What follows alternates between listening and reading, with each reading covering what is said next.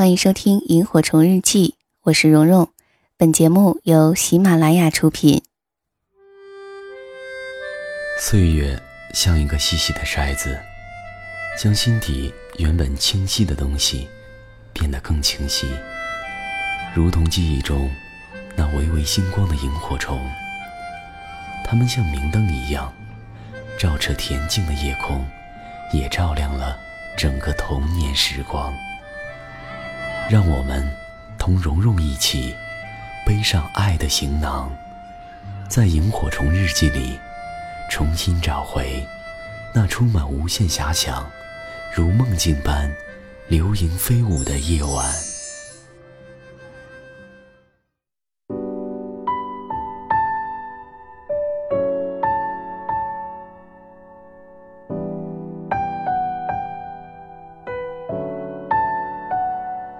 今天我接到的这一张喜帖，是我前男友的。现在的喜帖都很高级，微信就可以直接发，类似电子杂志。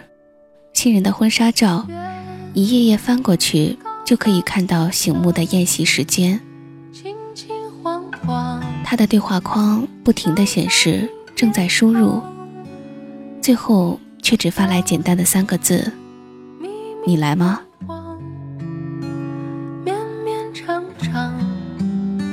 乎意外的冷静，在地铁上收到这个消息时，我竟然可以不颤抖地回复出一个“恩”字。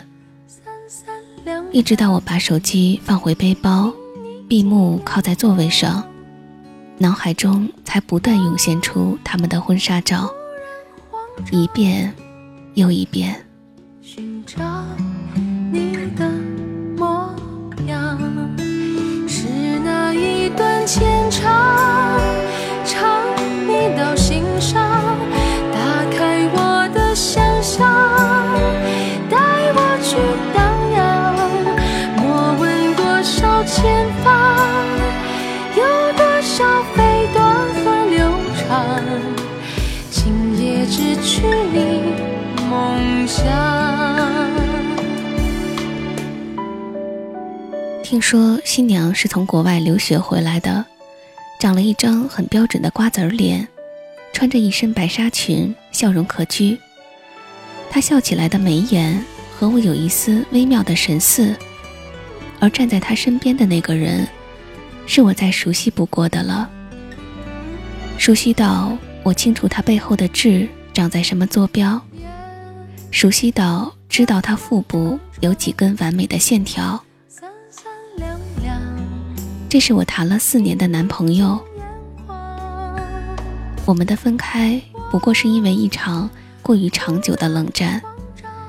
如果不是该死的异地恋，现在站在他身边的那个新娘，应该是我。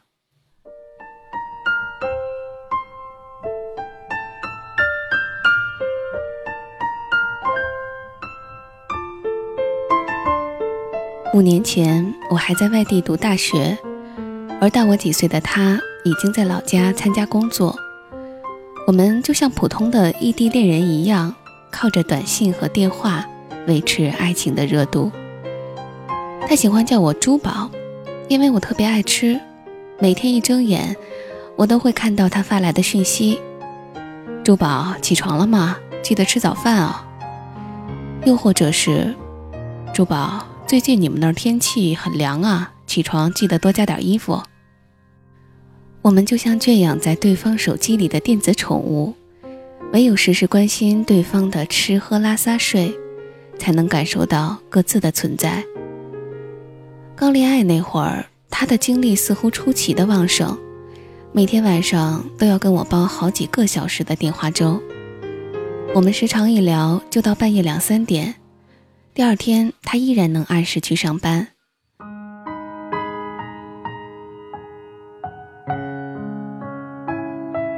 很多个夜深人静的夜晚，他常会突然在我们热火朝天的闲聊中冒出来一句：“珠宝，你在我身边就好了。现在我一伸手，就能抱到你。”手机那头。他的声音缓慢而沉重，像在喉咙里压了块石头。每每此时，我都会望着窗外的月亮，轻声回答：“我也是。”我问永远到底会有多远？不要给我答案。可眼看离毕业还遥遥无期，所以放假成了我们唯一期待的事儿。每次回家后的见面，我们都恨不得将对方揉碎，嵌进身体。每一次的亲吻拥抱，我都努力想要记住那个味道，好在日后长久的离别里。可以回忆。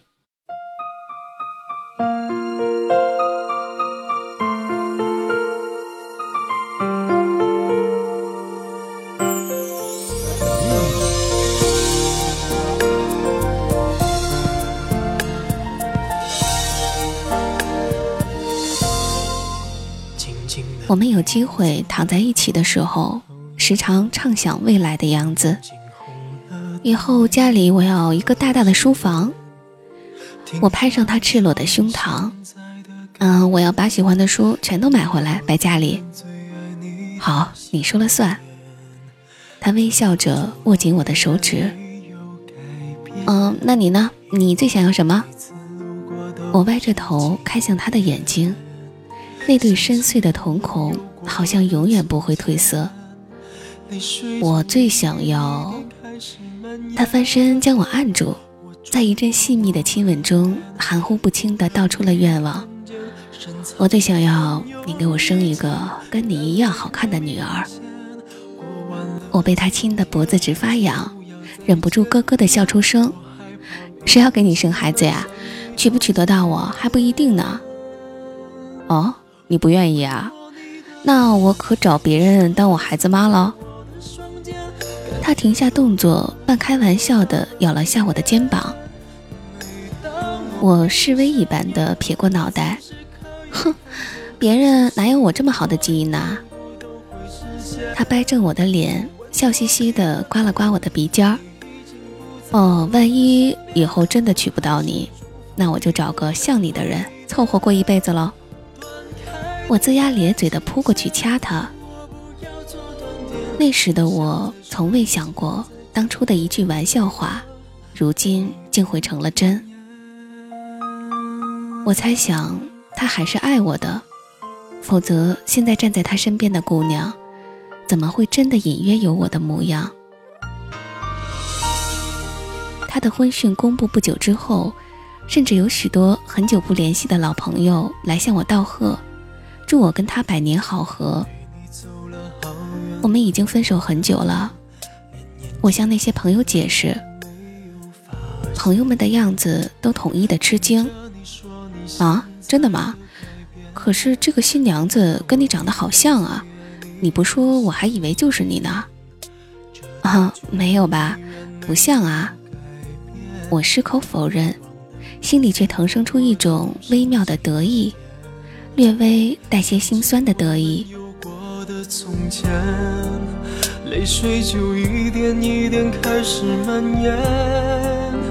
正如你们所见，他不过是我的替身。如果没有那一次吵闹，我们现在应该会结婚吧？我悲哀的想。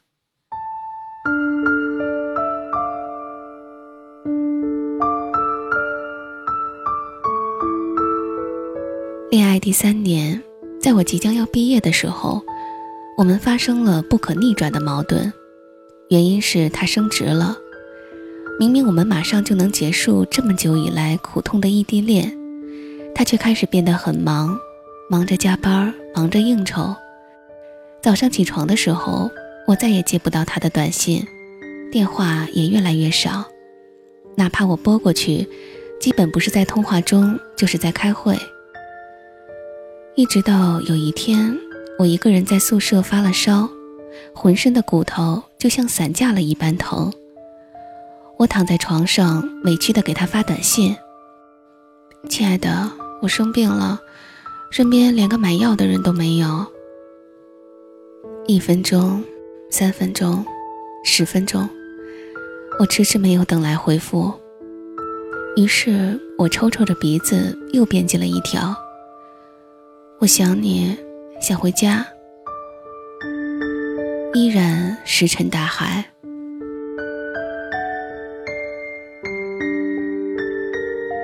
终于，我忍不住打电话过去，手机另一端的他再一次轻声给了我答复：“我在开会，等会儿回电话给你，好吗？”歇斯底里的委屈像潮水般涌上来，我像疯子一样对着电话哭喊：“你他妈哪来那么多会要开啊？我一个人在学校快病死了，你知道吗？”他迅速在另一端沉默下来。两边的传声筒里只剩下我崩溃的抽泣。他没说话，我哭着掐了线，兀自把头蒙进被子里，使劲的流泪。几分钟之后，我收到他的短信：“对不起，最近我压力真的特别大，公司事儿多，我连喘口气的时间都没有。这段时间你一定要好好的照顾好自己，别让我担心。”我赌气的把手机丢到床尾，没有回他的短信。我在等，我在等更多的道歉和悔意。如果已经知道错了，就该多花些功夫来哄哄我。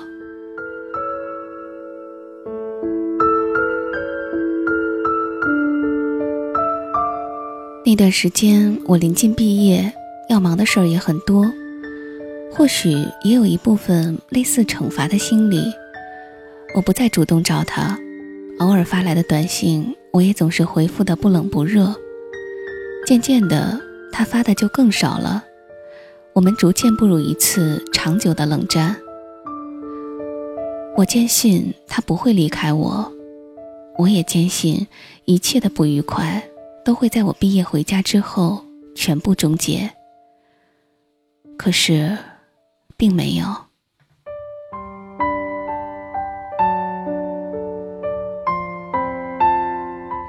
其实我只是想让他体会一下被晾在一边的感受，谁也没想到晾着晾着就分了手。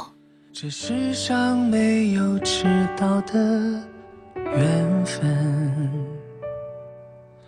只有你不敢面对的爱人。回家之后，他依然很忙，我们象征性的见了一面。我故意说要早点回家，不能陪他很晚。其实心里期待他轻轻地抱住我说一句：“不行，我要你陪我。”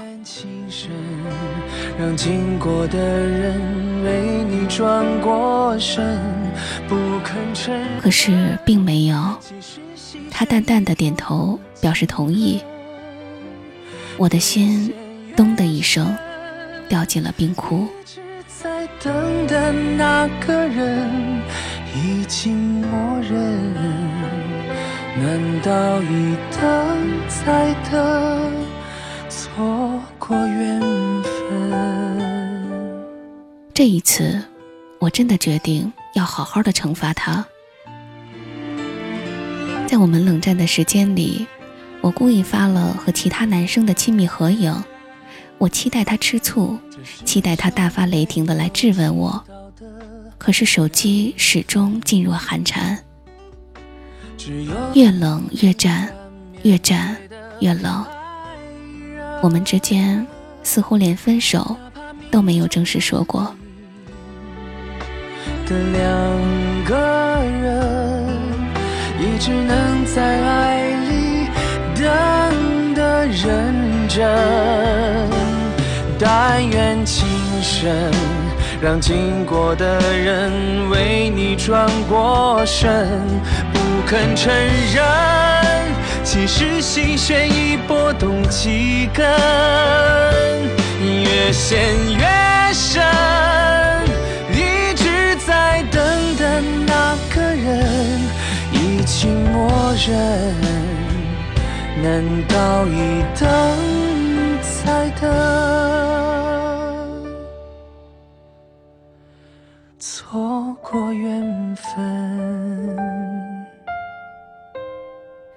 以为我们还处于冷战期的时候，他很快就找到了新欢。我在微博里看见他和那个女孩的合照，照片里的他笑容好看极了，而那个跟我有几分神似的姑娘，调皮的在他额前比了个剪刀手。我的心脏在那一刻停拍。哦，万一以后真的娶不到你，那我就找个像你的人凑合过一辈子喽。他真的履行了从前的那句玩笑话。我故作轻松地发微信给他：“新女朋友很不错呀。”谢谢。他回复给我一个微笑的表情。尽管心肝肺脾肾都疼得快要死掉了，我依然强迫自己保持姿态，写下了祝福的字句。我知道他是故意在气我。四年的感情说放就放，怎么可能？我猜想，只要我放下姿态去恳求他，他会立即回到我身边。那个女孩并不是对手，因为她只是在跟我赌气。所以从一开始，我就在等他们分手，没想到最后等来的却是婚讯。一切都快得像一场梦，我甚至都没有搞清楚自己到底是怎么把它弄丢的。一直到婚礼那天，我踏足金碧辉煌的酒店，偌大的空间里摆满了他们的婚纱照，我才恍然从梦中醒来。我佩服自己赴宴的勇气，或许是之前的我还带着几分前任的迷之优越感。在来这儿之前，我甚至自信，只要我上台牵住他的手，他一定会跟着我一起逃婚。毕竟这场婚礼的女主人，不过是我的替身。一直到海报上那几个英文字母，像针一样扎进我的眼睛。Welcome to Jason Birdie's wedding。洋个屁呀！讨个海归老婆，都忘了自己叫什么了。我在心里讥笑，带着几许不可置否的悲哀意味，心里的底气莫名降了一半。六月的空气里，随时随地荡漾着雨水的滋味，有一点点闷，有一点点呛人。现场时不时穿行过我们之前的共同好友，我害怕他们向我投来意味深长的目光。只好匆匆逃离了男方的亲友桌，坐去了女方的席位。似乎现在这个情况，只有陌生的人群，才能让我感觉到安全。新郎笑容满面，四处招呼着亲朋好友。我低头心不在焉地刷着微博，眼眶时不时地随着现场欢快的音乐跳动，好像随时可以溢出水来。哎，你看，Birdy 今天好漂亮啊！坐在我身边的女方亲友交头接耳地夸赞起新娘子，底气又往下跌了百分之二十。我终于认识到，今天的赴宴是个巨大的错误。我刷到以前微博底下他的留言：“珠宝，我好爱你啊！”眼泪再也控制不住的喷薄而出。我以为这样的故事不属于我。台上的司仪已经在主持婚礼，我却连抬头看一眼的勇气也没有，眼泪像大雨一般倾盆而下，此前死撑着的骄傲荡然无存。我终于明白，我和他已经无法挽回了。那天，你看着我走，是我幼稚的自尊心一步步将他推向那个女人。重要的并不是他是我的替身，而是他才是最后被选择的那个人。离别之后，司仪问他。那新郎，你现在最想说的一句话是什么呢？台上台下热闹非凡，没有人注意到在角落里眼泪横流的我。珠宝，我好爱你啊！他冲着司仪递来的话筒大喊了一声。我惊讶地抬起头，新娘掩面，笑靥如花。台下响起雷鸣般的掌声，我身旁那两位鼓得尤为起劲儿。哎，你看新郎官真的很深情啊，喜欢咱宝儿都十几年了。是啊，要不是宝出国，他们高中就该在一起了。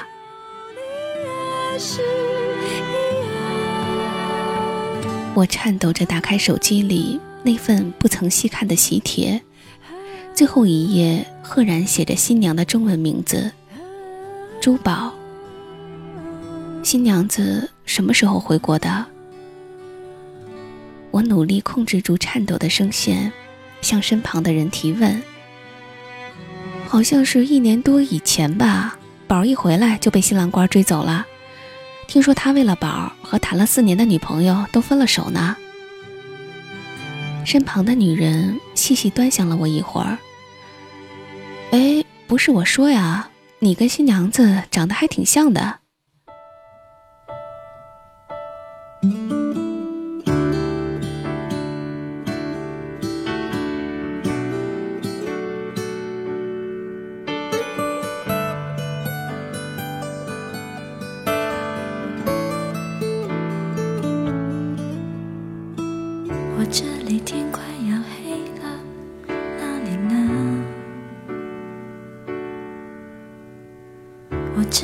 天气凉凉的，哪里呢？我这里一切都变了，我变得懂事了，我又开始写日记了，而那你呢？我这里天快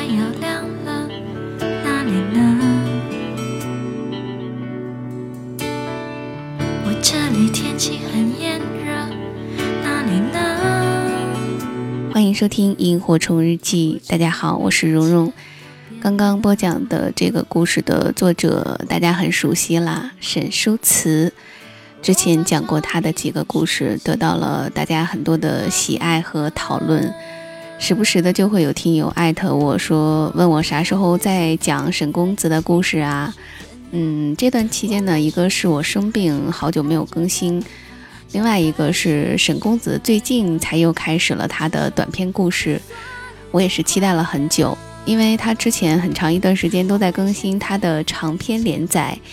感兴趣的朋友们呢，可以找到他的微信公众号“书词馆”。边喝三得利的啤酒边看长篇连载，也是很过瘾的事情哈。呃，自从讲了沈公子的《曾经最爱你的人总要娶别人》，我也爱上了这款啤酒。当然了，这不是广告，这不是广告。呃，以下才是真正的广告。因为今天的故事，我看完结局的时候呢，稍微有点儿懵，呃，之后才恍然大悟的感觉。然后迅速对照了一下沈公子微博里的评论，来确认自己是否真的看懂了。评论里面总结下来就是细思极恐啊，猜得到开头，猜不到结尾啊。那也邀请大家在听完的第一时间呢，在评论区留言来告诉我，你从这个故事当中看到了什么。当然，就像。看完一部精彩的电影之后，很想去看一看影评一样，大家可以到沈公子的微博找到这个故事的留言来看一看，也很有意思。微博的名称请大家记好：沈书词。沈呢是沈阳的沈，书是疏忽的疏，词是词语的词。沈公子的微信公众号是书词馆，不用我说，大家应该知道是哪几个字了吧？好的，那我们今天的萤火虫日记就先到这里了。如果大家有什么好的故事啊，也欢迎留言告诉我，或者是在微信公众号或者是新浪微博艾特我。我的新浪微博和微信公众号的地址都是蓉蓉幺六八，蓉是雪绒花的蓉。啊，我的嗓子真的好哑呀，我都听不下去了。好的，呃，那就下期节目再会了，祝你晚安，好梦。深爱着对方，像开始时那样，握着手，就算天快亮。我们现在还在一起会是怎样？我们是不是还是隐瞒着对方